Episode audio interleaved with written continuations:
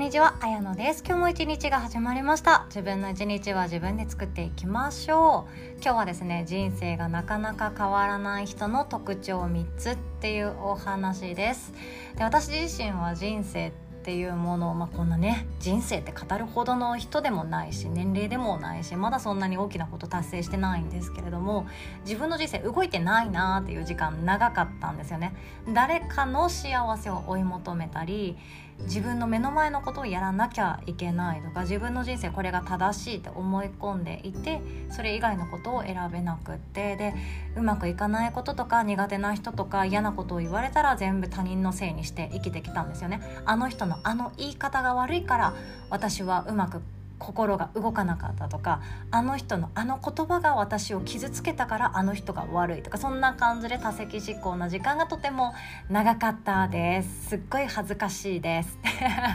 で今もそういうところもまだまだ残ってるかと思うんですけども以前と比べては私自身も自分でうん変わったよねとか今の方が生きやすいよねってやっと思えるようになってきたんですよね。だからこそですね私もここは気にかけているっていう3つのタイプというか個性というかそういうものがありますのでもし当てはまりそうだなとかあこれ私だなっていうのがあればとってもシンプルでもし生き方を変えたいとか毎日を少しずつ方向転換していきたいとか自分の人生自分が生きている自分が主役だって思いながら掴みたいとか実感を湧きたいとかそういう感情があるのであれば小さな行動を毎日の中に入れていけばいいだけの話ですのでそんな気づきのヒントを今日は紹介させていただきます。ます。とその前にお知らせをさせてください。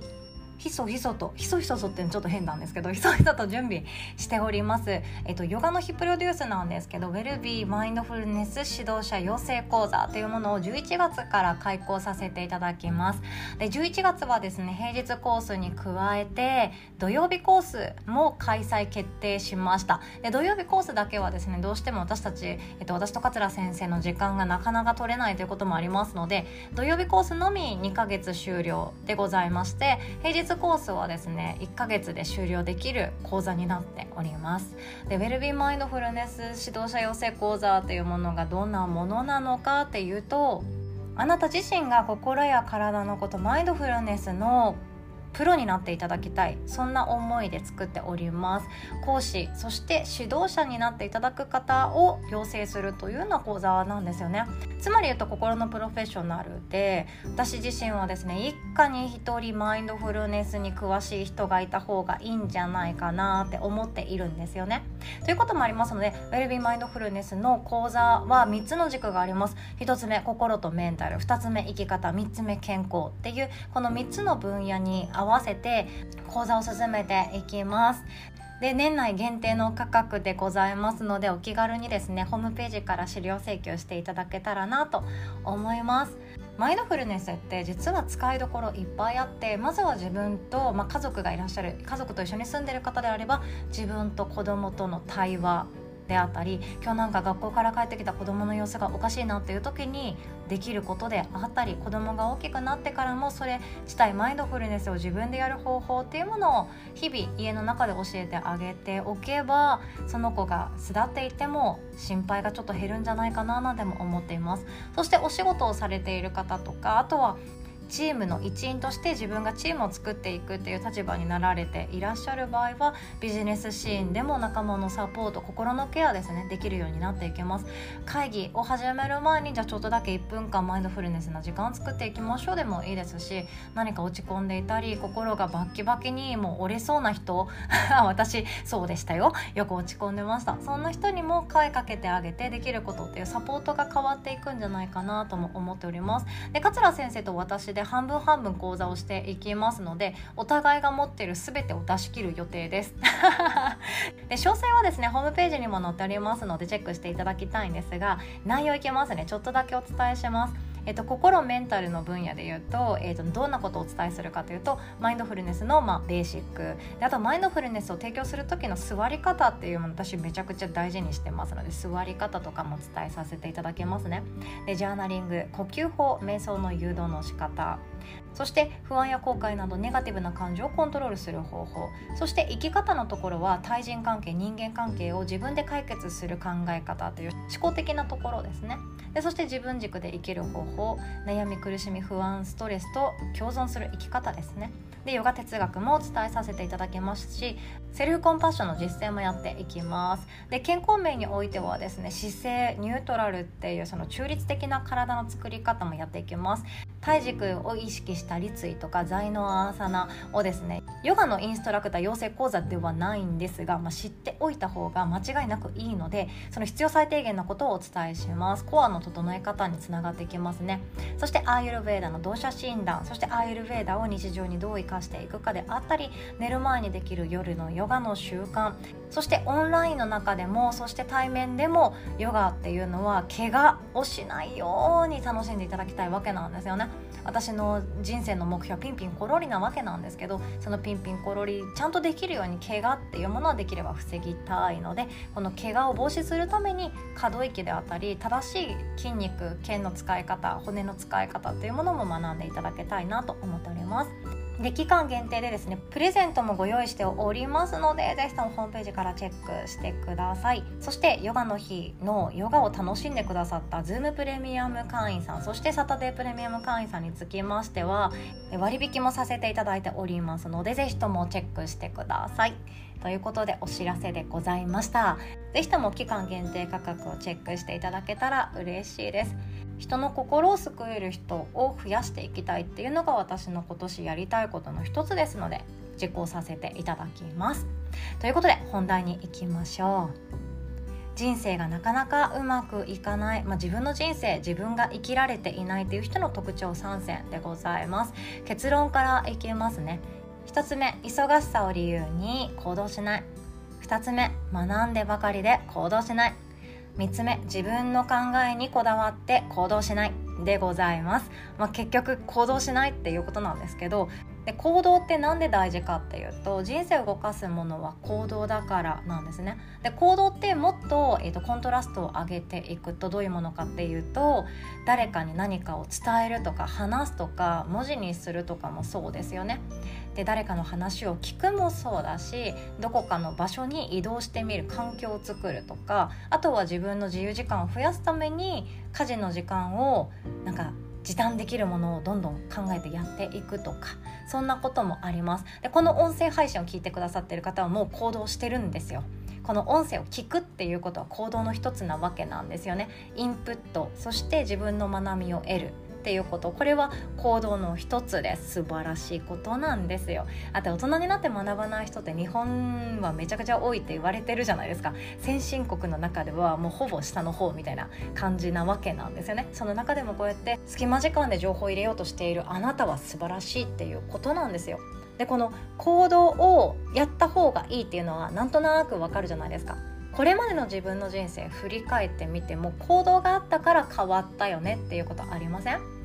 例えば自分で今のパートナーと付き合いをする家族になるっていう時に自分からもしかしたら告白をするっていうことをしたかもしれないしプロポーズをされて自分で考えて決断するそして相手に気持ちを伝えるっていうことをやったから今があるわけですよね。全て行動があるから人生が変わりました。お仕事だってそうですよ。もう会社員だって私からしたら素晴らしいっていうかすごいことをされているんですよね。でその仕事をされているっていう事実もどんなことがあったかっていうと自分が履歴書書いたり就職活動頑張って面接に行ったりそしていろんなことが待っていますよね。いろんなことが待っている中でそれを続けるっていうことを選択している。これは行動なんです。全て行動があるから自分の人生っていうものは作られていきます。頭の中で考えるっていうことめちゃくちゃ大事なんですけど考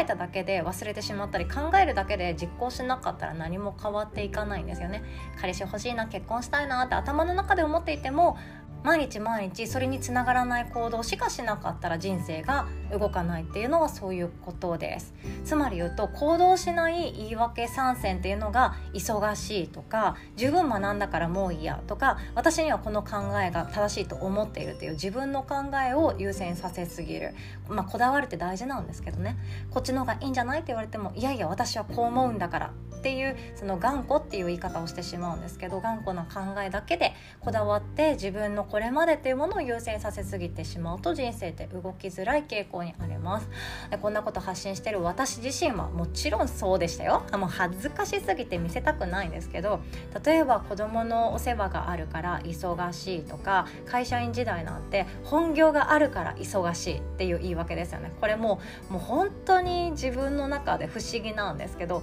本業が忙忙しいからそれ以外のことができないとか何か学びができないとかだってもう寝る時間もこんなだよとか言ってるくせに休みの日って泥のように寝てたりとか休みの日は友達と朝までオールしたりとかしてたわけなんですよね。時間はあったんだよなっって今なら思います。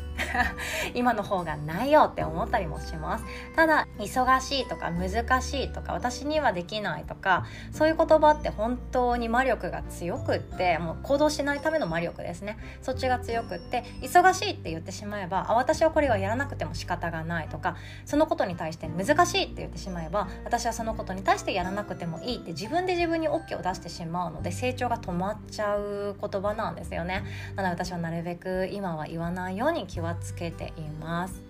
そして学んでばかりで動けないということなんですけどインプット私も大好きです。知識大好きです。必要なものをどんどん知りたいし自分が知らないことが分かるってめちゃくちゃ面白いって思うんですよね。セミナーに参加するもそうだし本読むのも大好きです。ということでどんどんインプット学びを得ていくのは好きなんですけどそれをですね使わないとめちゃくちゃ体のが重たくなっちゃうんですよね。いっぱいのことを知っていてこれから自分はどんな自分にもなれるんだよね。こんだけ知識があったらって分かっている人ほど知識が重たすぎて選べないってことになるんですよ。たくさんある中でどれを選んだら正解か分かんなくなっちゃうんですよね。